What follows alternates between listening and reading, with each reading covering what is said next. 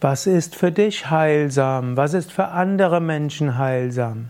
Es ist gut, ein Tagebuch zu führen, wo du aufschreibst, was ist heilsam für mich und wie kann ich etwas Heilsames tun für andere. Vielleicht ist für dich heilsam, einen Ashram-Besuch zu machen, eine Woche dort zu verbringen. Vielleicht ist für dich heilsam, mal einen Nachmittag für dich allein zu verbringen. Vielleicht kennst du bestimmte Bücher, die deren Lesen heilsam für dich ist. Vielleicht gibt es bestimmte Musik, die für dich heilsam ist. Bestimmte Mantras sind heilsam, wie das Om Trayambaka Mantra oder das Gayatri Mantra. Vielleicht auch die Gegenwart eines bestimmten Menschen. Vielleicht ist auch ein Baum für dich heilsam.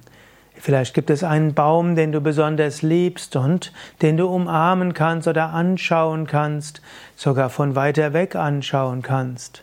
Es ist gut zu wissen, was für dich heilsam ist. Insbesondere ist es gut, eine Gruppe von Dingen, von Tätigkeiten, von Menschen, von Naturorten, von Ashrams zu haben, die du aufschreiben kannst. Und dann, wenn es dir mal nicht so gut geht, lies dir die Liste einfach durch.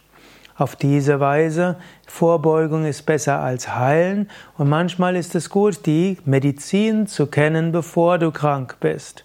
Daher mach jetzt gleich eine Liste. Was ist für dich heilsam?